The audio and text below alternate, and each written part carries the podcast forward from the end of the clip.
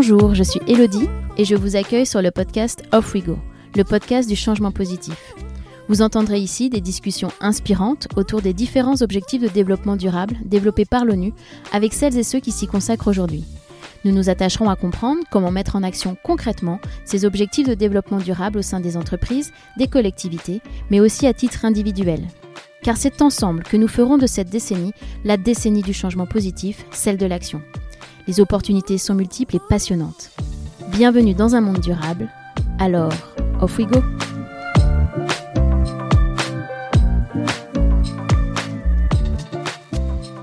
Nous avons pris l'habitude d'un mode de vie nomade où la vente à emporter devient la norme. Le nombre de points de vente a augmenté de 11% par rapport à 2019 et 60% des restaurateurs proposent aujourd'hui la vente à emporter contre 44% avant la crise sanitaire. Or, selon les estimations de l'Agence de la transition écologique, la restauration à emporter génère chaque année en France plus de 220 000 tonnes d'emballage, dont une majorité de plastique à usage unique qui finit pour la plupart dans les océans.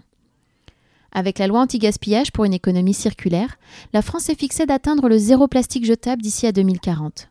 Cela veut dire éliminer les gobelets, les assiettes, les couverts, les pailles et autres bouteilles en plastique. Tout le système doit se transformer.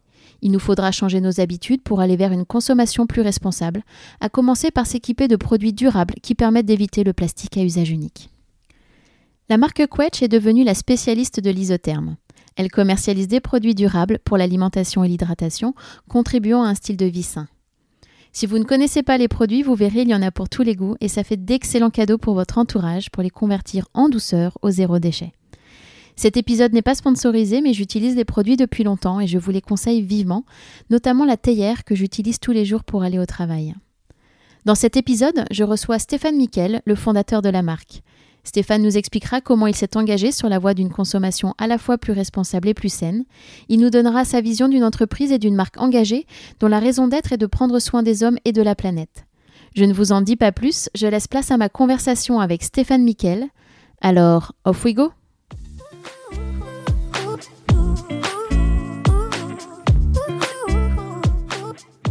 Bonjour Stéphane. Bonjour. Merci d'avoir accepté euh, d'être au micro d'Off We Go aujourd'hui. Je suis ravie de pouvoir échanger avec vous. Vous êtes le fondateur de la marque Quetch, euh, spécialiste français des bouteilles, gourdes, pailles et contenants isothermes en inox. Vous êtes basé, je crois, à Aix-en-Provence. Oui, c'est ça. Alors pour commencer, est-ce que vous pouvez nous en dire un petit peu plus euh, sur vous et sur le parcours qui vous a amené jusqu'ici?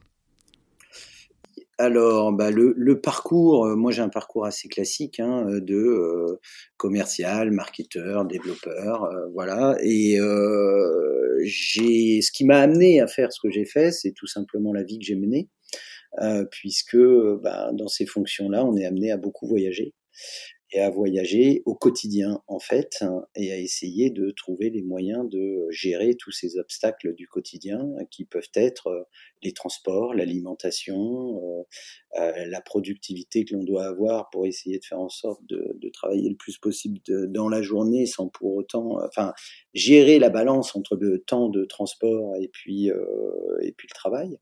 Et puis accessoirement la famille aussi. Donc tout ça, faut, faut trouver le moyen de, concilier tout ça. Et, euh, et puis, euh, bah, lors d'un d'un voyage en Chine, en fait, hein, que j'ai pu faire, bah, là, pour le coup, euh, dans une association humanitaire qui s'appelle Couleur de Chine, où j'avais décidé de découvrir la Chine que je ne connaissais pas. J'ai eu l'occasion de voir comment ces gens-là s'hydratent dans un mode nomade au quotidien, et notamment la manière dont ils infusent. Et euh, bah, ça m'a donné des idées pour me dire que je pouvais me l'appliquer à moi-même, en fait. Et euh, après euh, être rentré et avoir utilisé les contenants et la manière dont ils infusent, l'avoir utilisé pour moi-même, hein, avec le thé et l'infusion que j'avais moi-même, je me suis vite rendu compte que ça avait plusieurs intérêts. Euh, le premier, c'est que euh, bah, ça me permettait de m'alimenter correctement tout au long de la journée, même si j'avais une, vie de voyageur, euh, puisque je gérais moi-même l'alimentation et la, boisson, en fait. Hein, c'est la première chose. la deuxième chose, c'est que je pouvais y mettre ce que je voulais, et puis que bah, finalement, c'était c'était plutôt positif au niveau de ma santé. Je le ressentais vraiment au niveau de la journée, dans la manière dont je me, me comportais en fait. Donc plutôt que de, de, de boire sept cafés dans la journée, les acheter là où je me trouve, etc bah, j'avais mon contenant, je m'hydratais tranquillement, je, je, réinfusais, je gardais ça au chaud parce que ça, ça conserve au chaud et au froid, hein, mais en tous les cas, à l'époque, c'était de l'infusion, donc c'est vrai que je le mettais toujours chaud. Et, et j'ai trouvé ça assez, assez séduisant et je me suis dit que bah, c'était peut-être intéressant de le partager. Et comment vous avez transformé cette, cette idée alors, quel a été le cheminement entre ce voyage en Chine et la, et la décision de créer Quetch? Bah en fait, je l'ai transformé quand je me suis rendu compte que ça me permettait à moi-même, à plusieurs effets, euh, il, y a, il y a plusieurs choses. La première chose, c'est que vraiment, je me suis rendu compte que ça me faisait du bien. J'ai eu envie de le partager, même si tout le monde. Ça faisait du bien physiquement Oui, physiquement, au mhm. niveau de ma santé, c'est sûr. Euh, j'ai eu envie de le partager. Je me suis rendu compte que les gens n'étaient pas tous complètement obtus. Euh, et qu'ils trouvaient ça pas, pas, idiot parce que oui, j'infusais, donc c'était du thé, donc le thé le faisait euh, à l'époque, hein, c'était euh, c'était en 2008, euh, on considérait quand même, c'était le début de j'ai envie de boire de l'infusion, du thé, du thé vert, le bien-être, la santé. Il y avait toute cette idée que c'était bon pour le pour le corps, et, donc ça c'était le premier point. J'ai eu envie de partager. Je me suis rendu compte que c'était les, les, gens n'étaient pas tous opposés. Et après, je me suis vite rendu compte en l'utilisant que ça avait un intérêt pour la protection de l'environnement parce que euh, en tant que voyageur, je prenais des avions, je prenais des trains, etc. J'étais amené à, notamment dans les avions, à, à, à, remplir mon contenant et à utiliser mon contenant plutôt que d'accepter les contenants euh, jetables à usage unique qu'on me proposait. Je pense à des gobelets carton, des gobelets euh, en plastique que l'on peut euh, nous servir dans un avion euh, lorsqu'on demande un thé, un café, etc. La plupart du temps, on en a, un, mais on en a un autre par-dessus pour éviter de se brûler, et puis on en a un autre pour jeter le petit sachet de thé.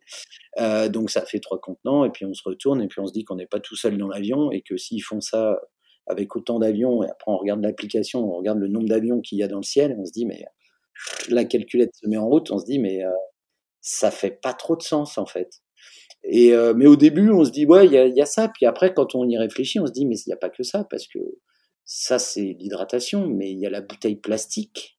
Euh, enfin, il y a le, le, gobelet, la bouteille plastique.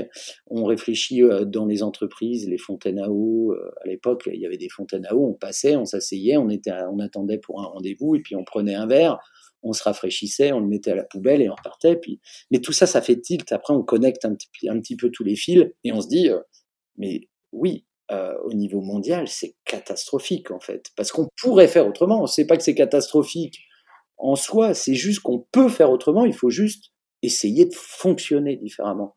Et je me suis vite rendu compte que, en comparant les gens qui étaient autour de moi, euh, par rapport à la manière dont je fonctionnais, eh ben, ben j'économisais tout simplement. Alors j'économisais par rapport à la planète, mais j'économisais aussi financièrement, énormément. Et, euh, et que quand euh, vous savez ce que c'est, quand on concilie écologie et économie, ça fait boum. C'est gagnant-gagnant. S'il n'y a pas économie, il n'y a pas écologie.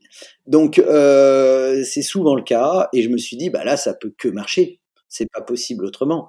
Et, euh, et, et, un autre, une autre chose, c'est que là-dessus, quand je, j'ai cherché à le mettre en œuvre, je me suis rendu compte qu'il n'en existait pas et que c'était pas encore partagé et, euh, et qu'il y avait tout à créer, mais que la, la tendance et les, besoins, ça arriverait. Par contre, je me suis vite aperçu, et dans ce cheminement-là, que euh, le Yaka Faucon, ça marcherait pas et que c'était ça qui était à réinventer, c'est que les gens, ils n'étaient pas contre le fait d'utiliser euh, des contenants réutilisables. C'est juste qu'il n'y avait rien pour leur permettre d'avoir des contenants réels et sains, parce que voilà, c'était quand même mon objectif principal au départ. Hein, c'était euh, c'était la santé, le fait que ce soit des matériaux qui qui n'a pas où il n'y ait pas de problématique de santé, pas de perturbateurs endocriniens, etc. Donc c'était ça l'origine. Donc euh, il n'existait pas réellement d'alternative à des contenants qui étaient euh, usage unique, mais en plus des contenants qui étaient plastiques avec perturbateurs endocriniens. Donc tout ça, on faisait d'une pierre deux coups. Il n'y avait pas ça. Et que en plus il n'y avait pas les moyens et les conditions qui faisaient qui pourraient l'utiliser dans leur quotidien, puisque quand je me rendais dans des dans des restaurants où je me rendais dans des de la vente à emporter, je me rendais bien compte que personne voulait me servir. Euh, même si je disais euh, j'achète le thé euh, le mois, etc. C'était pas. Alors il y a, y a, eu très vite quelques petites enseignes qui ont commencé à l'accepter.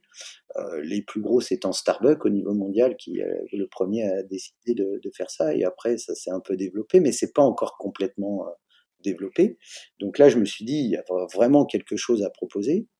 Et puis après, ben, c'est dire comment on va le faire. Et je me suis rendu compte que quand on proposait de en faire un accessoire de mode, eh ben les gens adoptaient adoptaient ce système de fonctionnement. Je me suis dit, ben voilà, euh, essayons de faire en sorte que un, il y ait des contenants pour boire, pour manger, qui soient réutilisables, qui soient sains, mais en plus, essayons d'y apporter la mode, l'effet attractif, l'effet style, tout en conservant l'idée que c'est quelque chose qui est réutilisable et qui doit durer très longtemps, parce que sinon ça fait pas de sens. Et ça a été votre déclic ou est-ce que vous étiez déjà intéressé par euh, tous ces sujets de développement durable? Ça, c'est une très bonne question. En fait, je m'en étais pas réellement rendu compte auparavant, mais il se trouvait que euh, au niveau familial, on s'alimentait bio depuis, depuis, tout le temps. Et donc, en fait, euh, je pense que ça a joué parce que que ce soit mon épouse, que ce soit la manière dont on euh, s'organise au niveau familial. Oui, euh, gérer euh, gérer l'eau au quotidien, dans la douche, quand on se brosse les dents, etc. C'est quelque chose qui était déjà permanent. On entend ça dans la famille régulièrement. Ou quand on s'alimente, tu l'as acheté où Ça a été produit comment et, donc ça, finalement, j'ai envie de dire, j'ai pas l'impression que j'ai décidé volontairement. C'est pas le déclic qui a été euh, parce que ça a été ça a été inconscient. Mais je me suis après vite rendu compte que si j'avais développé ça comme je l'avais développé, et si je m'étais entouré de gens pour m'aider à le développer de la manière dont je l'ai fait, c'est aussi parce que j'avais eu un petit peu. Euh, vous étiez un peu imprégné par ces sujets, quoi, inconsciemment. Est-ce que vous pouvez nous présenter du coup un petit peu plus en détail euh, Quetch? Oui, bah, Quetch a 10 ans maintenant. Euh, c'est une vingtaine d'employés, mais aussi euh, des, des, personnes indépendantes qui travaillent pour nous aussi, chacun des professionnels dans leur domaine. Euh, donc, euh, on, on, a développé ça, oui, il y a à peu près dix ans. On est aujourd'hui, on commercialise des contenants réutilisables, sains euh, et tendance pour pouvoir s'hydrater et s'alimenter dans un mode nomade au quotidien. Ça, c'est notre objectif, euh, et de permettre de faire en sorte que euh, on s'engage vers le réutilisable, euh, mais de manière euh, responsable. Voilà. Ça, c'est notre mission. Notre mission, c'est de pouvoir permettre à des gens d'être d'avoir une façon de se comporter au quotidien qui permette de le faire de manière stylée, sans pour autant que ça pose problème aux ressources naturelles. Voilà. Donc il est vrai qu'aujourd'hui, le déchet est au centre de nos, de nos préoccupations et on essaye de s'organiser tous ensemble en se disant, ben, déjà nous, mais aussi dans les produits que l'on propose, de faire en sorte d'inciter, de suggérer aux gens de fonctionner différemment en, les séduisant de par notre produit à adopter un autre mode de comportement. Et d'où vient le nom Quetch? Euh, alors là, c'est euh, Quetch, euh, bah, pour ceux qui le savent, parce que ça, c'est c'est pas partagé par tout le monde. Je pense que c'est assez régional. Euh, la, la quetch, c'est un fruit, c'est une mhm. prune. Euh, nous, bah, notre siège social est, en, est en, dans Lyon, en, en Bourgogne. Et c'est vrai que euh, ben, c'est là-bas qu'on a lancé, euh, lancé l'activité. Et il est vrai que dans notre brainstorming, euh, la Quetch, c'est, on en fait de l'eau de vie, on en faisait de l'eau de vie, etc. Et quand on a décidé de, de se lancer, on s'est dit que l'idée d'avoir un nom qui repose sur un fruit qui soit court, qui est qui, qui fasse appel un peu à, de l'affectif, parce que c'est on se l'approprie très vite en fait. On s'était rendu compte qu'en lançant ce mot-là, euh, lors d'un brainstorming entre, entre amis et en famille, on s'était, on s'était rendu compte que très vite on a dit Ah, mais est-ce que tu as ta quetch? Et donc on s'est dit, mais un, ça évoque un fruit, donc c'est super sympa, euh, c'est naturel. Euh, et puis euh, derrière, on s'est dit, les gens vont se l'approprier assez facilement. Et puis pour rigoler, on s'est dit que euh, si une pomme avait réussi à faire de grandes choses, euh, bah, une prune euh, ferait de même. Pas mal. Voilà. Et c'est vrai en plus. Donc c'est ça qui est marrant. Oui, oui. je suis, c'est vrai. On n'a pas fait aussi bien que la pomme pour l'instant, hein, mais, non, mais mais mais il faut avoir des rêves. Il n'y a pas de raison, exactement. Voilà. Voilà. Alors, comme vous le savez, le, podcast a pour but euh, de mettre en lumière euh, les actions positives autour des objectifs de développement durable développés par l'ONU. Euh, alors, est-ce que vous pouvez nous dire à quels objectifs de développement durable Quetch participe et surtout, bah, quelle est votre perception de cet agenda 2030 Ma perception, c'est que je suis pas sûr que ça soit bien connu, que ça soit bien partagé, que ça soit bien communiqué et J'espère que tout le monde n'attend pas de connaître les objectifs, enfin ces, ODD pour pouvoir agir. Et je pense que c'est pas le cas. Je pense qu'il y a beaucoup de gens qui sont engagés et qui se reposent pas ces genres de questions. Par contre, ce qui est bien, c'est de voir qu'il y a quand même le monde qui euh, qui sait poser ces questions-là. Ça veut dire que euh, même ceux qui euh, dirigent, qui sont censés euh, donner les grandes lignes de la manière dont le monde se s'organise, euh, soit sensibilisé à ça. Parce que derrière, ça veut dire qu'il va y avoir des lois, va y avoir des financements, il va y avoir de l'investissement et, et on va y aller plus vite. Voilà. Euh, ça, c'est ma première perception. Euh, L'autre, c'est 2030. Euh, bah, encore une fois, euh, c'est un peu comme la loi anti-gaspillage 2040. Pour moi, ça me paraît lointain. Euh, je pense qu'on met, bon, on change pas les choses en un jour, c'est vrai, mais je pense que là, c'est juste une histoire de, comportement. Donc, euh, en fait, on peut, selon moi, aller beaucoup plus vite. Mais ça a le mérite d'exister et je trouve ça très bien euh, parce que ça guide quelque part. Donc, euh, quand on regarde ce qui a été fait, on se rend bien compte que c'est pas révolutionnaire, c'est juste du bon sens en fait. Bien sûr. Mmh voilà, euh, s'occuper euh, du bien-être et de la santé euh, des gens, c'est quand même le principal. De faire en sorte que les gens soient éduqués et qu'il y ait moins de pauvreté et de monde à deux vitesses, enfin, ça aussi, c'est tout le monde a envie de ça.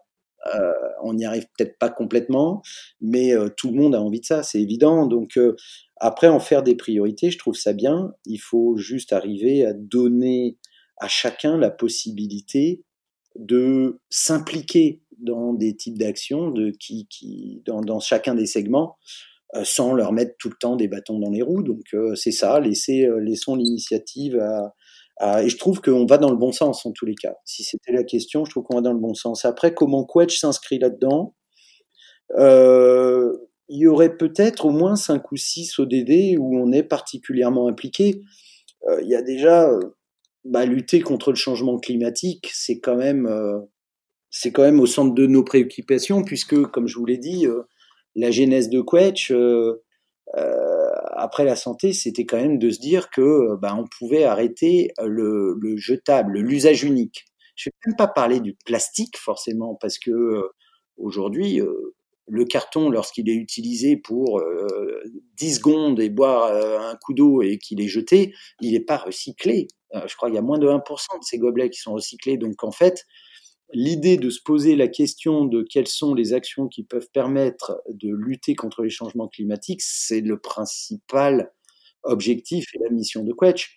Alors ça se fait à travers notre activité en tant que telle, puisque rien que le fait de pouvoir fabriquer des contenants qui seront utilisés comme le faisaient nos grands-parents ou nos arrière-grands-parents finalement, hein, enfin on fait rien de différent, c'est faire en sorte que le réutilisable, ça contribue à ça. Donc euh, on est, on est, on cherche à faire en sorte que les gens euh, utilisent nos produits pour pouvoir lutter contre le changement climatique. Le deuxième point, c'est c'est l'atmosphère, c'est le bilan carbone, c'est comment on produit, comment on distribue, comment se poser euh, ces questions-là. C'est, je pense qu'on y contribue, mais avant d'y contribuer, il faut pouvoir mesurer. Euh, c'est pas une mince affaire non plus quand même, hein, parce que, euh, voilà. Mais on vient de terminer notre bilan carbone. on l'a fait avec une agence spécialisée dans le domaine qui s'appelle le CIRSA, qui nous a bien accompagnés, qui nous a fait part de son professionnalisme pour qu'on puisse réellement comprendre euh,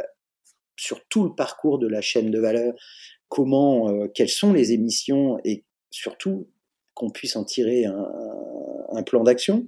Donc ça, euh, ça c'est quelque chose qui fait que bah, si on se posait pas ces questions du changement climatique, on n'aurait peut-être pas cherché à calculer nos émissions et on serait peut-être pas en train, on serait en train de dire combien on a vendu de bouteilles, combien on a vendu de boîtes repas.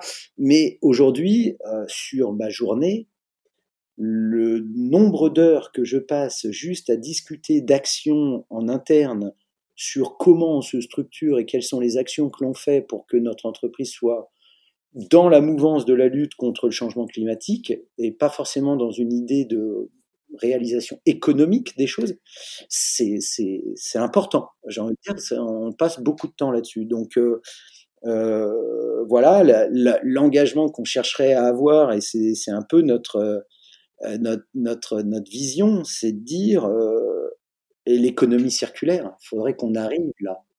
Et, nous, on est, on est là-dessus. On se dit, euh, un, euh, si on peut travailler sur le fait de mettre les conditions en place pour que les gens utilisent du vrac et qu'ils puissent utiliser leur contenant réutilisable pour pouvoir y mettre du vrac, que ce soit en alimentation, que ce soit en boisson, etc., et que la société, qu'ils y trouvent euh, des, des, moyens de le faire, et donc que la société bouge comme ça, bah finalement, ça serait, ça serait très bien. Donc on essaye d'aller dans ce sens-là. Euh, et on essaye d'aller dans le sens de l'allongement de la durée de vie du produit et puis euh, la gestion de sa fin de vie. On allait me dire, la gestion de sa fin de vie, ça existe depuis très très longtemps sur des voitures, sur tout ça. On se pose déjà ces questions-là. Euh, mais euh, sur des produits de masse consommation, euh, que ça, c'est pas réellement pensé, puisqu'aujourd'hui, beaucoup, beaucoup, beaucoup de produits euh, de, masse consommation sont, sont, sont pas recyclés parce qu'il y a beaucoup de matériaux qui sont recyclables mais pas recyclés. Donc l'idée c'est comme ça qu'on lutte contre le changement climatique. On essaye de se dire que quand on fait des produits, qu'est-ce qui ça va devenir plus tard? Alors déjà, est-ce que ça dure très longtemps? Et comment faire pour que ça dure encore plus longtemps? Gestion de pièces détachées, par exemple. C'est pas parce que c'est un petit produit du quotidien qu'il peut pas y avoir des pièces détachées.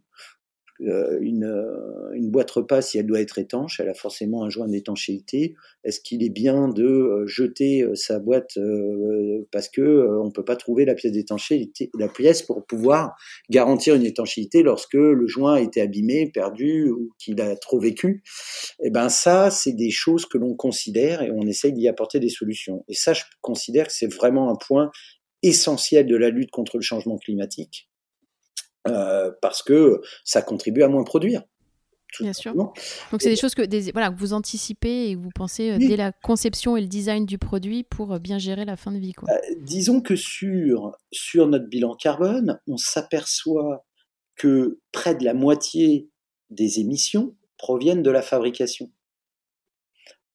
Donc il suffit d'allonger la durée de vie du produit pour pas avoir à refabriquer, refabriquer, refabriquer et que euh, là, eh ben, on agira sur le bilan carbone, tout simplement. Euh, et on agira après sur le recyclage qui lui-même euh, pose un problème d'enfouissement. Et de l'enfouissement, quand il est géré, mais après, notre idée, ça serait de dire, est-ce qu'on peut pas nous aussi être responsable de la fin de vie de nos produits, si jamais il y a fin de vie réellement, et puis, bah, pourquoi pas le remettre dans le, le circuit euh, parce qu'on l'aurait euh, remanufacturé. Dans le, je pense que dans l'électronique, beaucoup arrivent à faire ça. Euh, bah, nous, peut-être que ça sera possible. Euh, il y a des exemples, il y a des exemples très clairs. Je sais pas si vous connaissez la marque Olution. Alors, je sais pas si on a le droit de citer des marques, mais voilà, bah, quand vous achetez un, un, du, de la de la cosméto, c'est de la cosméto. Hein, vous achetez votre crème Olution, bah, le, le contenant il est tout simplement recyclé. Ça veut dire que vous l'envoyez, elle le nettoie, elle le re-remplit. Et eh ben, c'est un cercle vertueux. Voilà. Et eh ben nous, ça nous l'idée, elle est là. C'est, on a déjà un produit qui, par rapport au changement climatique, est fabuleux parce qu'il est réutilisable. Euh, en plus, le matériau fait que son, il est recyclable euh, à l'infini. Mais par contre, bah, si on pouvait faire en sorte que derrière, quand il doit mourir, on sait le gérer, et en plus, on s'assure que c'est nous-mêmes qui gérons le recyclage euh, et que c'est pas, il a été jeté n'importe où, n'importe comment. Euh, voilà, qu'on apporte une solution au consommateur jusqu'au bout. Et ben voilà, on réfléchit à tout ça. Donc, bah, ça c'est le premier point de l'ODD. Le deuxième, on essaye de le faire, tout ça, dans un engagement RSE, bicorp du terme, c'est-à-dire, bah voilà, la santé des gens, si en plus euh, on peut se faire en sorte que euh, on fasse des produits qui posent pas des problèmes de santé aux gens, ou tout du moins des problèmes connus. Je dis pas que euh, aujourd'hui on peut tout solutionner, mais quand il y a des problèmes qui sont connus et on sait que les effets de certains matériaux avec l'alimentaire c'est néfaste sur la santé des gens, on sait que les pesticides ça pose des problèmes.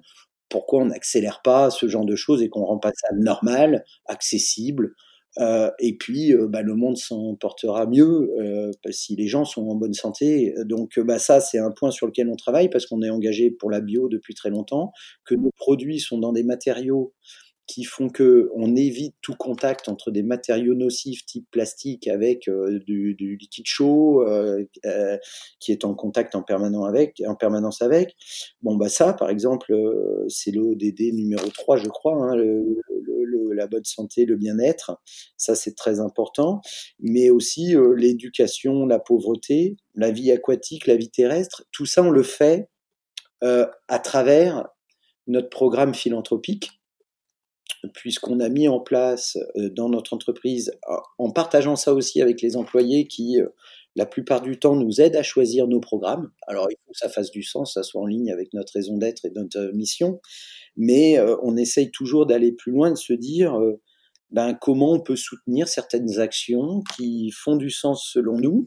On ne serait pas obligé de le faire, mais pour autant on le fait. Ben, alors on parle de l'éducation la pauvreté, c'est on est mécène de couleur de Chine c'est un peu euh, l'origine. Euh, l'origine de la marque. mais euh, bah, chaque année, on verse un petit peu des, bah, de, de, de, de, notre, nos bénéfices qui repartent directement à l'association pour aider les jeunes filles des minorités ethniques Miao et Dong en Chine à être scolarisées. voilà, on fait ça avec, on, on, on, aide des associations comme Clean My Calanque à Marseille qui intervient dans les écoles pour sensibiliser sur l'idée de mais jeter euh, ses papiers par terre ou euh, aller sur une plage et laisser euh, ses détritus, c'est pas quelque chose de normal. Et donc on, il passe par la case éducation des gens. On est en train de travailler comme ça aussi avec un océan de vie qui, René Eusé, qui a fondé cette association, travaille sur des programmes scientifiques par rapport à la, la, vie aquatique, les cachalots, etc. Mais il travaille aussi sur l'éducation des enfants et intervient dans les écoles pour euh, faire en sorte que euh, les, enfants soient encore plus conscients que la mer, l'océan, c'est la vie. Il faut savoir que dans les océans, c'est souvent là, à travers les, poissons, euh, qu'on trouve aussi des remèdes aux médicaments, enfin on, on trouve des remèdes à des, à des maladies. Enfin, c'est à travers toute cette faune aquatique qu'on arrive à progresser, que la science progresse euh, et, donc, en fait, passer par les enfants pour sensibiliser sur la protection de ce, joyau, c'est quelque chose d'important. Donc, on intervient là-dessus. Euh, on est en train de faire la même chose avec d'autres associations, mais là, plus pour la montagne, euh, préserver, préserver l'écosystème euh, en montagne et éviter que le déchet euh, pose problème et pollue. Euh, donc là, on est aussi avec des associations comme Mountain Riders en France, dans, en Savoie, qui sont très, très dynamiques dans ce domaine-là. Donc voilà ce qu'on fait du côté ODD 14, 15 et 1 et 4. Voilà. Merci. et notre, notre, ce qu'on souhaite faire, euh, et là où on veut aller désormais, c'est sur le 6, c'est l'eau. Parce que euh, l'eau, c'est la vie, parce que euh, l'eau, aujourd'hui, pour que il y ait moins de déchets, pour que les contenants réutilisables soient utilisés, il faut aussi, et notamment au niveau bouteille et hydratation, que l'eau soit bonne. Et qu'elle soit disponible, bonne, un peu partout. Il n'y a pas 36 000 solutions il faut arriver à faire en sorte de rendre disponible l'eau du robinet, du réseau. Ça, c'est la première chose. Mais en plus, il faut que les gens aient confiance dans cette eau. Et que euh, pour ça, il faut trouver les moyens de la filtrer, pour qu'on filtre pas juste 70 substances euh, pour dire qu'elle est potable, mais qu'on aille plus loin que ça et qu'on arrive à faire en sorte qu'elle soit réellement euh, potable au sens elle ne pose pas de problème à la santé des gens sur le long terme. Je pense que c'est faisable. Il y a beaucoup de biotech qui travaillent dessus. Il y a beaucoup de choses qui se font. Euh, et, euh, et, on croit beaucoup et on, va commencer à s'impliquer là-dedans. Vous l'avez dit, euh, Quetch participe à la réduction des déchets et prône une consommation plus respectueuse de, l'environnement. Et vous avez également mentionné la loi anti-gaspillage qui a été votée en, février 2020 et qui a pour objectif d'atteindre le zéro plastique en 2040 avec la fin notamment des gobelets, assiettes, couverts et pailles à usage unique. Mais j'ai quand même l'impression que, bon, malgré tout ça, en France, on en est encore un petit peu loin, et pas qu'en France d'ailleurs, ailleurs dans le monde aussi. Donc comment on convertit euh, tout le monde finalement au, zéro déchet selon vous? Alors, euh, moi pour moi, les consommateurs sont prêts. Oui. Les acteurs de l'économie ne sont pas prêts. D'accord. Et il ne faut pas se tromper de débat. C'est n'y euh, a personne ah, il y, a toujours une minorité qui se trouve rebelle, etc. Mais quand on peut faire la même chose de manière simple que l'on euh, ferait euh, en achetant un produit avec euh, du plastique, si on a la même solution mais sans le faire, et qu'on sait que c'est bon pour la planète et pour sa santé, on le fait. On n'est pas bête. Mm-hmm. pourquoi il y a peu de gens, enfin peu de gens au rapport de la population, mais il y en a de plus en plus, et je m'en réjouis, qui, qui mangent bio euh, c'est parce que euh, c'est encore pas complètement accessible économiquement, euh, parce que et que si ça l'était, mais ça ne l'est pas parce que un c'est plus coûteux, et puis que bah, il faut il faut expliquer là au niveau économique, on demande à faire en sorte, on, on, on amène la filière à être plus chère que si que les autres, parce qu'il faut prouver qu'elle est bonne. Euh, est-ce que si demain on disait bah, ce qui est pas bon c'est plus cher, je vous assure que tout le monde euh, irait vers, vers ce qui est bon. Donc euh, il y a encore des résistances au niveau de l'économie plutôt, et on va parler de la loi anti-gaspillage. Aujourd'hui, il suffit pas de dire pour que ça se fasse, puisque dans cette loi, je crois que c'est en 2021 si je me trompe pas, il est écrit aussi que les acteurs de la vente à emporter doivent permettre, lorsque c'est mangé sur place, euh, d'éviter de fournir du, euh, un contenant en, euh, à usage unique. Essayer d'arriver dans, une, dans un restaurant de la restauration emportée aujourd'hui et dites servez-moi dans ma boîte s'il vous plaît, et puis je vous laisse voir le résultat. ça marche pas toujours. Ah non, ça marche quasiment jamais. Euh, on va vous dire ah c'est pas possible. On va vous dire c'est pas possible. Alors est-ce que c'est pas possible? Parce qu'on n'a pas cherché à se poser les questions de si l'était, si c'était, ça va demander un peu de temps et voilà. Mais en fait, je pense qu'il y a très peu encore de groupes de réflexion sur comment on change, on change l'économie. Aujourd'hui, peut-être qu'ils peuvent pas non plus parce que le modèle économique il tient pas la route. Il, faut qu'il le change complètement et pour ça il faut y réfléchir. Pourquoi euh, les, euh, les, les industriels de l'automobile euh, ont mis tant de temps à comprendre que peut-être l'électrique ça pouvait avoir un impact sur sur la lutte contre le changement climatique et que ce sont des des, des, des, faiseurs, enfin des gens qui arrivent de nulle part, qui ont réinventé tout de suite et qui se sont positionnés sur l'électrique. Vous regardez les vélos électriques, regardez euh, Tesla, regardez voilà. Mais c'est des gens qui ne sortent pas de cette industrie-là. Parce, parce que c'est compliqué de changer un modèle économique qui, qui est gros, qui existe, tout ça, c'est très compliqué. Et moi, je pense que nos, les pouvoirs politiques ne doivent pas juste faire une loi, ils doivent aider à la transformation rapide, en fait. Comment, j'en sais rien, c'est leur propos, c'est leur job. Euh, j'ai déjà le mien, euh, mais euh, je pense que là, ils sont plus souvent dans la dénonciation et dans l'obligation que dans l'accompagnement. Et, voilà, bon, bah, je, pense que c'est là où, le bas blesse, quoi. C'est dans la chaîne. Mmh Et vous, vous nous avez parlé un petit peu en début de, conversation des matériaux que vous utilisez mmh. pour vos différents contenants. Est-ce que vous pouvez revenir dessus et nous expliquer pourquoi vous, aviez, vous avez fait ces choix? Euh, oui, bah nous on utilise l'inox parce que c'est un matériau neutre par rapport à la migration entre du matériau et, euh, et de l'aliment en fait, et ce qu'on y met à l'intérieur, contenu contenant. C'est-à-dire que euh, ça, évite, enfin, le bon, le, bel inox permet de y mettre du chaud euh, à 100 degrés euh, pendant une, journée et, euh, et, on sait qu'on n'aura pas de la matière qui se transfère dans le, contenu. Donc ça, c'était une première chose. On a utilisé l'inox aussi parce que l'inox, lorsqu'il est en double paroi vide d'air, permet de conserver au chaud et au froid et que ça, c'est quasiment le seul euh, qui le permet, euh, et donc euh, seul matériau. Et donc nous, on fait, comme vous le savez, à peu près la, enfin, 90-95% de notre activité, c'est nous sommes des spécialistes de l'isotherme, et que produit assez technique, mais ce matériau-là est parfait pour faire ce genre de choses de, de manière saine et responsable. la dernière chose, c'est qu'il est totalement recyclable. Voilà.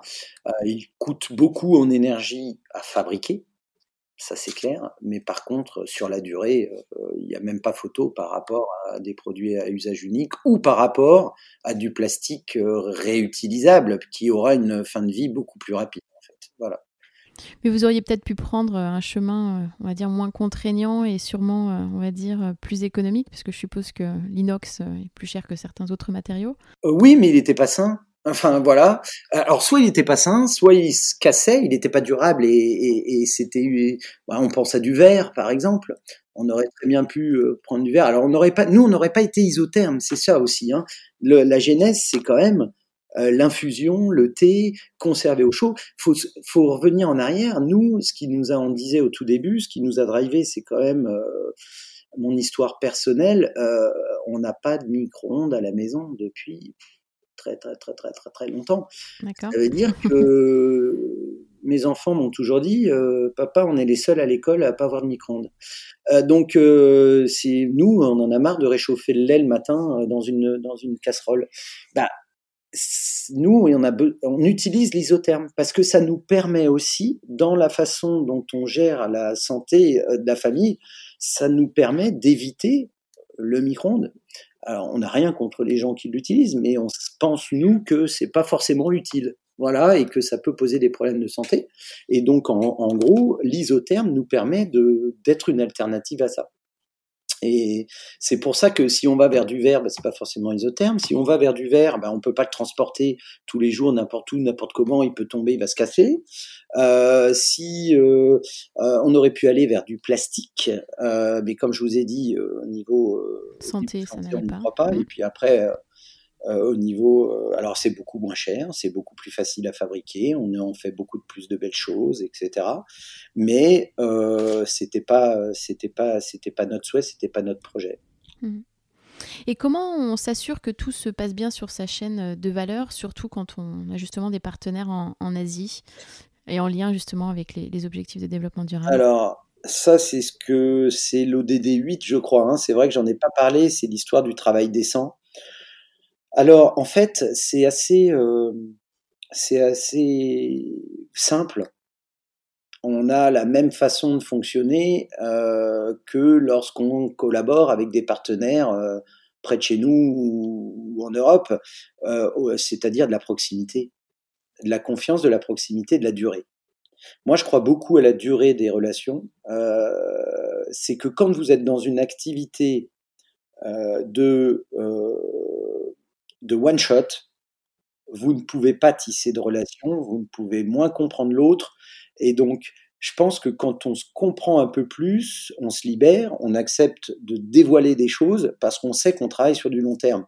Alors, je vous dirais que la première année, euh, enfin, quand on est tout seul et qu'on va voir et qu'on, nous, on a été obligé de travailler. Il faut savoir qu'on a été obligé de se rapprocher d'usines en Asie, particulièrement en Chine, parce que l'isotherme est traditionnel. L'isotherme et le contenant inox pour s'alimenter et s'hydrater, c'est quelque chose qui est traditionnel en Chine.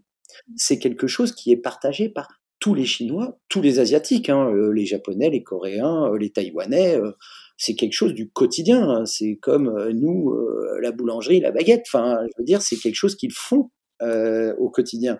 Donc, en fait, vous savez très bien que quand on fait quelque chose au quotidien, c'est culturel, bah, il y a les industries qui permettent de satisfaire à ce besoin-là. Oui, il y a l'expertise. Il y a l'expertise et il y a les industries.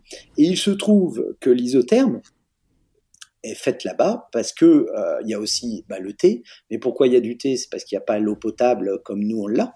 Et donc, il faut faire chauffer l'eau pour que ça pose pas de problème au niveau sanitaire. Et donc, on conserve ça. Et donc, toute cette culture a fait qu'ils ont les savoir-faire, ils ont tout ça. Ils ont des belles usines comme des mauvaises, euh, comme partout. Euh, ils ont certainement moi j'en ai pas réellement vu, mais d'usines qui respectent pas euh, des, des, euh, des, règles de travail décent. Nous, aujourd'hui, on travaille maintenant depuis 2010 avec les mêmes usines, on en a très peu, on en a trois, euh, avec deux qui font euh, peut-être 95% de notre activité. On, est, on a une équipe en Asie, euh, composée d'Asiatiques, mais aussi d'Européens. Euh, et on est, euh, comme tout le monde, en visio. Euh, on y va deux, trois fois par an aussi pour discuter, pour voir. Et on s'appuie sur un programme qui s'appelle le programme Amphorie, à travers leurs différents programmes, donc l'organisme Amphorie et différents programmes. On est adhérent de ce programme-là depuis plusieurs années maintenant, et on arrive à travailler avec eux dans la durée en, menant, en étant parrain de certaines usines et en travaillant sur comment on s'améliore chaque jour. S'améliorer chaque jour, donc c'est à travers un audit de départ. Un peu comme nous, on a fait notre bilan carbone ici, bah, avec eux, il y a un audit de départ, et cet audit de départ montre des écarts, et on dit, bah, au niveau éthique au niveau travail d'essence, c'est le côté BSCI. Euh, au niveau environnemental, c'est le côté BEPI. Et puis euh, après, il y a au niveau bah, technicité, savoir-faire, performance, euh, bah, comment on travaille pour qu'ils s'équipent de machines, euh, pour que ils aient, parce que nous, dans nos produits, euh, ça évolue, ça évolue beaucoup, puisque si on veut gérer la durabilité du produit, il faut qu'il y ait des technologies qui nous permettent de le faire, parce que si l'isotherme, eh ben, il tombe au bout de six mois, ben on va forcément jeter la bouteille, on va forcément jeter ou le, la boîte repas parce qu'on considérait que ça fonctionne plus. Donc il faut qu'on s'assure qu'on améliore les technologies pour que le, la manière de faire l'isotherme et de le fermer, etc., soit de plus en plus durable. Il faut que nos revêtements, on sait très bien que euh, pour séduire les gens euh, à passer à ce mode de comportement, il faut aussi qu'ils y trouvent leur compte en termes de couleurs, en termes de motifs. Non pas qu'ils en achètent 15, mais que celles qu'ils achètent, ils l'adorent et ils les choisissent par eux-mêmes et il faut un peu de choix. Et pour qu'il y ait ce choix-là, il faut qu'il y ait des technologies aussi de, finition, euh, de style qui permettent d'être durables et que tout ça, c'est des investissements, c'est euh, de la technologie, c'est des nouvelles machines. Et si on n'est pas main dans la main dans comment on travaille ensemble, on n'y arrive pas. Donc, en fait. Donc, une des clés, c'est le partenariat euh, sur le long terme, quoi. Moi, c'est ce que je crois. Vous mmh. savez, quand on travaille en one shot avec des gens, que ça soit en, en, France ou en Chine ou euh, ailleurs, bah, on n'obtient pas la même chose. bah, on n'a pas, on a, on mmh. pas le même résultat et forcément, ben, on ne sait pas on ne sait pas comment ils travaillent. Donc euh, on, a, on a préféré travailler le partenariat. Et là, en l'occurrence, j'ai envie de vous dire que ça c'est, je vous dis la France euh, par rapport à la Chine, mais je pourrais vous dire la Chine ou le Brésil. Enfin, Amérique du Sud ou, euh, ou Asie, peu importe. C'est pas, il y a des mauvais, il y a des bons. C'est juste la manière dont on travaille avec. Et que si on commence à se regarder plus nous-mêmes dans la manière dont on travaille avec eux, euh, bah, on fait pas, on fait pas d'erreur. Hmm. Voilà. Oui, aussi, il faut qu'on se mette un, remette un petit peu en question peut-être. Un, petit peu, hein, parce que la bouteille plastique, euh, euh, elle, arrive d'un endroit à la base. Ouais, bien sûr. si on la retrouve sur les plages en Indonésie, enfin, c'est pas forcément eux qui l'ont faite. Hmm. Alors, vous vous êtes doté d'une raison d'être qui est prendre soin des hommes et de la planète. Pourquoi avoir voilà, choisi d'avoir une raison d'être? Alors, bah pourquoi? Euh, Parce qu'on, euh, en fait, on a essayé de mettre des mots sur ce que l'on faisait depuis le début euh, et sur qui on était depuis le début. Vous savez, quand on est petit, bah, on fait par rapport à ses convictions, etc. Et puis quand on commence à intégrer des collaborateurs, qu'on commence à se dire, bah, il va falloir structurer les choses parce que les gens ont envie de savoir pourquoi ils travaillent. Je crois que nous, on intègre beaucoup la moyenne d'âge de l'entreprise, elle est très très basse. Euh, donc, on a beaucoup de jeunes qui sont sortis de l'école, qui sont rentrés chez nous ou qui avaient très peu d'expérience euh, en nombre d'années et qui s'y retrouvent chez nous par rapport à ce qu'ils font, par rapport. À... Mais ils avaient envie d'y voir clair euh, sur réellement est-ce qu'on peut mettre des mots sur ce que l'on dit parce qu'ils ont envie que ce soit pas forcément du greenwashing, que ce soit clair et que ce soit posé. Ça, c'était premier point, il a fallu y réfléchir, l'écrire, le partager, le valider, et puis après, il a fallu le mettre dans nos statuts. Parce qu'on s'est dit que si on le mettait dans nos statuts, ben, les gens qui viendraient travailler chez nous, ils seraient convaincus que euh, c'est réel. Et c'est pas on surfe sur euh, quelque chose. Les mots en l'air. Voilà. Et donc, euh, c'est pour ça qu'on l'a fait. Et vous vous êtes aussi euh, lancé euh, dans le processus de certification Bicorp. Alors, je rappelle ce que c'est parce que tout le monde ne connaît pas. Donc, c'est une certification octroyée aux sociétés commerciales à but lucratif, répondant à des exigences sociétales et environnementales, de gouvernance ainsi que de transparence avec le public.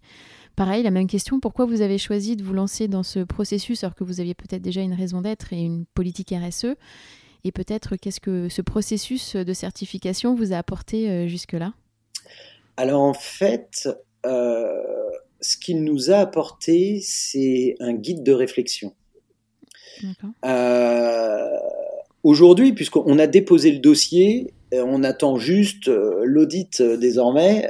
donc voilà, on a travaillé pendant six mois pour faire en sorte de structurer l'entreprise par rapport à toute une charte de questions, enfin un questionnaire et et un guide qui nous a amené à nous dire mais oui c'est vrai on le fait mais on l'a pas formalisé. Ah oui mais c'est vrai on pourrait aller plus loin là. Ah oui mais c'est vrai. Alors ça va de, de tout hein. C'est pour les collaborateurs c'est pour euh, l'environnement c'est pour euh, euh, les, euh, les partenaires les parties prenantes ça paraît bizarre, mais dans ce guide, on nous dit euh, est-ce que vous avez déjà, vous êtes déjà posé la question de ce que pensent vos clients de vous, de ce que pensent vos fournisseurs de vous mm. euh, Ah ben oui, tiens, on va faire des, on va faire des questionnaires, on va leur poser la question. Euh, et c'est très intéressant parce que ça permet régulièrement de se dire tiens, on pourrait aller dans ce sens-là, on pourrait aller dans ce sens-là, et comment on peut mieux faire les choses. Ça permet de sélectionner aussi et de se recentrer les choses. Donc en fait, c'est c'est pour ça qu'on l'a fait et on l'a fait. On a choisi Bicorp aussi parce qu'en fait, c'est pas euh, c'est pas de la littérature. Quand j'entends je dis littérature, vous avez dit le mot, c'est pour les organismes à but lucratif. Lucratif, oui. Mais c'est important parce qu'on croit toujours que l'écologie, euh, c'est essentiellement euh, des, de, de, la philanthropie, en fait. L'écologie, c'est pas ça, parce que si on fait que ça, on n'y arrivera pas. C'est comment, je vous l'ai dit, on concilie écologie et économie. Et euh, B Corp, ça veut dire Benefit Corporation. Et Benefit Corporation, ça veut dire qu'une entreprise qui ne fait pas d'argent ne peut pas investir et ne peut pas évoluer et ne peut pas faire de R&D et peut pas se poser les questions de comment on change le monde. Donc en fait, c'est une entreprise qui se dit il faut être essayer de se mettre les conditions d'un développement responsable au niveau environnemental, mais au niveau humain, tout en faisant de l'argent, parce que sinon, c'est très difficile d'être humain et responsable quand on n'a pas les moyens de le faire. Mhm. Voilà. Et donc, euh, en fait, euh, c'est aussi pour ça qu'on a fait ça. Euh, et puis après, parce qu'on est inspiré. pourquoi Bicorp? Parce que, ben voilà, on, enfin, on a tous aussi des marques qui, qui, nous parlent dans nos têtes, chacun dans son dans, dans, dans, dans son contexte. Hein. Mais moi, quels sont les vôtres? bah, voilà, quand je vois l'histoire de Patagonia et, euh, et, de leur implication sur euh, sur Bicorp, etc. Bah voilà, ça, ça, ça, ça, montre que tout est possible. Voilà, et on, on, préfère être dans la dans la droite ligne de ces gens-là euh, plutôt que d'autres. Et vous avez parlé là justement de, de R&D. Donc, est-ce que vous pensez que la technologie et l'innovation seront une des solutions euh, pour répondre à la crise écologique qu'on traverse? Oui, oui, euh, je vais vous donner un, exemple. Alors moi, c'est des innovations qui, ça peut paraître tout bête parce que c'est ce qu'utilisent les gens au quotidien. mais euh, le vélo électrique. Le vélo électrique, aujourd'hui, permet à n'importe qui d'oublier la voiture, quel que soit l'âge, quel que soit euh, le niveau d'activité physique. Euh, et je ne parle pas du VTT électrique qui permet d'aller faire du VTT en montagne le dimanche. Je parle du quotidien. Moi, je me réjouis de voir euh, des gens qui euh, se déplaçaient qu'en voiture et qui pouvaient pas faire euh, 2 km en vélo parce qu'il y avait des côtes, parce que voilà, ils étaient âgés, etc. De se dire, aujourd'hui, ils peuvent le faire parce que cet outil et cette évolution, cette innovation permet de le faire. Donc ça, on sait que si les gens font de l'activité physique un tout petit peu tous les jours, on sait qu'on n'a pas besoin de médicaments. Euh, j'exagère, mais on a moins besoin de médicaments, puisque le meilleur médicament, c'est quand même normalement l'alimentation et puis l'activité physique. Alors, on euh, ne le fait pas tous, hein, mais je peux vous assurer que si vous mettez des vraies pistes cyclables dans toutes les villes, vous verrez le nombre de personnes du fait de les, parce qu'il y a les vélos électriques aussi, hein, parce que sinon ça serait plus compliqué. Mais là, vous verrez des familles entières se déplacer au quotidien à vélo. Qui n'a pas envie d'emmener ses enfants à vélo à l'école, même s'il a une côte comme ça à gérer? Il faut juste qu'il y ait les infrastructures. Ce que vous disiez tout à l'heure, c'est rendre les choses finalement euh, accessibles et, faciles.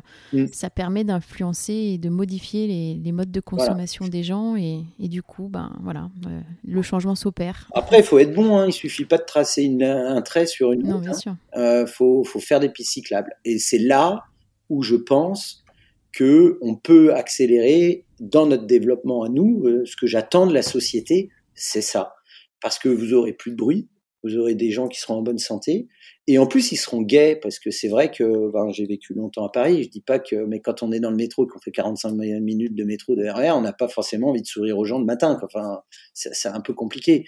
Donc euh, si tout le monde peut se déplacer, euh, peut se déplacer euh, à vélo, bah, dans une ville, je trouve ça très sympa. Et quelles sont, selon vous, les responsabilités alors des marques et des chefs d'entreprise en, en 2021 et pour l'avenir? J'ai un peu l'impression que ça a un peu changé par rapport à il y a 10-15 ans. euh, bah, bah, en tous les cas, en même temps, euh, ce qui est normal, c'est que le monde change. Mm. Et les générations, euh, vous verrez, enfin la génération d'après nous, enfin ils voient déjà les choses différentes. C'est-à-dire que on dit souvent qu'il faut une ou deux générations pour que ça change, et je pense que c'est assez vrai. moi, ce que je pense de chef d'entreprise, c'est que c'est très compliqué, c'est de ne pas fermer les yeux c'est dire, on sait qu'on a des obstacles, on ne sait pas en combien de temps on peut changer notre modèle pour que ça réponde à des valeurs qu'on aurait, parce qu'on les a, parce qu'il n'y a personne qui a envie réellement de polluer. C'est juste que économiquement, il a des gens, il a, parce que je pense surtout aux entreprises qui existaient auparavant, qui sont là depuis pas mal de temps. Comme je vous disais, transformer une organisation, c'est très très compliqué. C'est hyper compliqué, oui. Et donc euh, aujourd'hui, c'est comment on se dit, c'est pas simple, on ne sait pas en combien de temps, mais et si on se mettait des groupes de réflexion et si on se disait, c'est possible en fait. Voilà. Et, euh, et, je pense que le chef d'entreprise, il doit se dire toujours ça. Il doit toujours se dire, il est possible il est possible de faire des choses qui vont dans le sens, dans un sens différent de ce qu'il est aujourd'hui. C'est pas, c'est pas établi à, jamais et savoir se remettre en cause et, mettre une dynamique en place pour le changement, c'est quelque chose de compliqué. C'est pas forcément, c'était pas complètement forcément culturel. Et je pense que ça presse derrière. Les nouvelles générations, elles pressent et elles sont en train de bousculer. Et ça, c'est bien. Et selon vous, en tant que citoyen, qu'est-ce que je peux faire pour changer les choses? Travailler peut-être, penser aussi au collectif. Je pense que je pense qu'on solutionnera beaucoup de choses en pensant collectif. C'est c'est c'est marrant, c'est une des des valeurs qui est, qui est ressortie. Bon, maintenant qu'on a de plus en plus de collaborateurs, on leur a posé la question aussi de ce qui ressortait comme valeur chez nous. Ils disent on a l'impression que c'est jouer collectif avant de jouer individuel. Alors quand on est chef d'entreprise, enfin on se bat aussi. Hein. Enfin, c'est euh, c'est un jeu, euh, c'est un jeu où il faut se battre. Hein. Il y a des concurrents, donc. mais par contre, souvent, on s'aperçoit que 1 plus 1 font 3. Et j'ai envie de dire, pour les individus, c'est de dire, ouais, c'est aujourd'hui c'est contraignant, mais je peux, si je veux, si je me mets en tête que je joue collectif pour les générations futures, par exemple, puisqu'on parle de notre sujet, euh, arrêter la bouteille plastique ou euh, ou se dire que euh, bah, j'arrête d'aller acheter là où on me permet pas de mettre ma nourriture dans ma boîte, voilà, où je je succombe pas à la tentation de dire je peux pas faire autrement, tac tac, je, je, vais vite aller chercher ma bouteille en plastique. que je peux changer les choses, je le fais. Si je le fais pas pour moi là tout de suite, là maintenant, parce que c'est plus simple pour moi de pas le faire, si je pense collectif, euh, ça, ça, va, ça va changer les choses. Si je pense collectif, je me pose aussi les questions quelquefois de ma consommation, euh, enfin de, du rapport à l'autre et de, on parlait des, de la société à deux vitesses. Euh, je crois que on peut tous aider à faire en sorte que les autres, enfin, c'est un peu le, la, la, la, la mission philanthropique. Les entreprises doivent avoir, selon moi, des missions philanthropiques. Après, elles en parlent, elles en parlent pas, elles le disent, elles le disent pas. Ça, c'est autre chose. Mais je crois que ça, euh, ça doit beaucoup plus se, se développer. Je pense que c'était peut-être moins culturel dans nos, dans nos, dans nos pays à nous où euh, il y a un état-providence important. Euh, il, doit, il doit rester, mais je pense que si on responsabilisait plus les gens à se poser la question de comment ils peuvent aider les autres, on n'aurait pas l'impression que c'est normal. Et donc, on, s'impliquerait. Quand les gens s'impliquent, ils, donnent, ils donnent beaucoup plus que si on leur dit euh, bah c'est comme ça, on te prend et on donne. Et donc, je pense que euh, les individus peuvent changer beaucoup de choses quand on, on pense collectif, en fait. Voilà. Et vous, qu'est-ce qui vous porte au quotidien? C'est vrai que l'innovation, on travaille, on a, on a des designers produits. Bah, par exemple, moi, passer euh, une heure avec le designer produit sur euh, comment on va rendre l'utilisation de ces produits plus simple pour qu'on convertisse plus de gens, euh, comment on va réussir à, à, à susciter l'envie, etc. Bah ouais, voilà, ça, ça m'excite. J'ai l'impression d'inventer quelque chose et de créer j'aime bien les gens qui créent en fait. Voilà, je suis assez admiratif des euh, des gens qui font, qui ont ce pouvoir de création, que ce soit dans l'artistique ou que ce soit dans dans l'invention. C'est vrai que c'est fascinant. Euh, voilà. Alors l'épisode touche presque à sa fin, mais j'ai mes petites questions rituelles à vous poser. Euh, alors qu'est-ce qui vous a inspiré récemment? Donc ça peut être un livre, une personne, un documentaire. Ah bah moi, ce qui m'inspire récemment, c'est euh, euh, SpaceX et euh, enfin Dragon et, l'ISS en fait, hein, et notamment le retour de Thomas Pesquet dans cette dans, cette capsule là. Moi, ça ça ça, m'inspire parce qu'on parlait de, de créer, d'inventer et de toujours se dire mais waouh, c'est c'est possible quand il explique que il est allé dans l'ISS comme si il avait pris le métro, que qu'il avait euh, des écrans devant lui et puis euh, voilà que c'était c'était une formalité. Alors ça n'en est pas une, hein, bien évidemment, mais mais ça euh, ça ça ça ça, ça m'inspire parce que voilà parce qu'on on a l'impression que enfin il y a vraiment vraiment de l'invention donc ça ça m'a ça m'a inspiré ouais. Et que diriez-vous à ceux qui hésitent à se lancer, à s'engager dans cette démarche? Est-ce que vous avez un conseil par où commencer? Bah Encore une fois, penser qu'au départ, on le fait pas pour soi, on le fait pour les autres. Et de se dire, euh, bah ça, ça c'est, c'est, un vrai point, c'est un vrai point. C'est un conseil parce que sinon on abandonne tout de suite. Sinon c'est compliqué parce qu'il y a tout qui nous pousse à pas le faire. Et sinon, sinon le reste, le vrai conseil pragmatique, faites vos courses dans des magasins qui proposent du vrac. Euh, il y en a plein, il y en a plein. Même la grande distribution, à un moment donné, euh, elle, propose du ravac. Donc il y y a, plein. Euh, faites déjà vos courses d'alimentaire en essayant de jouer le jeu du vrac. Et vous verrez le nombre, la fin, le nombre de fois de moins que vous irez emmener votre poubelle euh, et que vous, enfin, ce que le, le, nombre de déchets que vous jetterez en moins, parce que la grande majorité, c'est quand même des emballages. Enfin, c'est, c'est, on s'en rend vite compte. Donc, en fait, je dirais juste, pensée collective parce que c'est quand même un effort au départ, ok? Et, et, après, on, on, change notre façon de fonctionner. Mais euh, le premier conseil pragmatique, c'est aller dans les magasins qui font du vrai. Et pour vous, euh, à titre personnel, quel changement euh, positif voudriez-vous apporter dans votre vie pour aller encore plus loin? J'aimerais bien qu'on trouve un moyen de faire en sorte qu'on puisse voyager, voyager au sens même lointain, sans pour autant poser un problème à la planète. Aujourd'hui, l'avion me pose un problème en tant que tel. Et euh, je me dis, c'est vraiment dommage parce que je, je, trouve bien de pouvoir faire en sorte. Euh, J'ai peur que cette pandémie amène les gens à se replier sur eux-mêmes et que bien au contraire, si on, on a, enfin, la, la, la, richesse des gens, c'est l'éducation, mais c'est aussi le rapport à l'autre et à la différence. Et que ça, on le trouve quand même beaucoup plus quand on échange avec des gens qui n'ont pas la même culture, etc. Et que si c'est juste devant un poste de télévision, c'est dommage. Et on sait qu'on peut pas non plus euh, faire en sorte, enfin, on peut pas non plus y aller euh, en bateau euh, en Asie, en Amérique du Sud, etc. à rencontrer des gens. Et ça, moi, j'aimerais que les gens continuent à se rencontrer, à se découvrir, mais il faudrait qu'ils le fassent sans qu'il y ait de problème de pollution. Et ça, j'aimerais bien qu'on trouve un moyen. Je ne sais pas comment l'industrie aéronautique est en train d'évoluer, mais j'aimerais bien qu'on se penche, euh, qu'on se penche là-dessus, en fait. Et euh, pour finir, est-ce que vous pouvez dire à nos auditeurs où retrouver l'actualité de Quetch? Alors, l'actualité de Quetch, ils peuvent la retrouver sur les réseaux sociaux.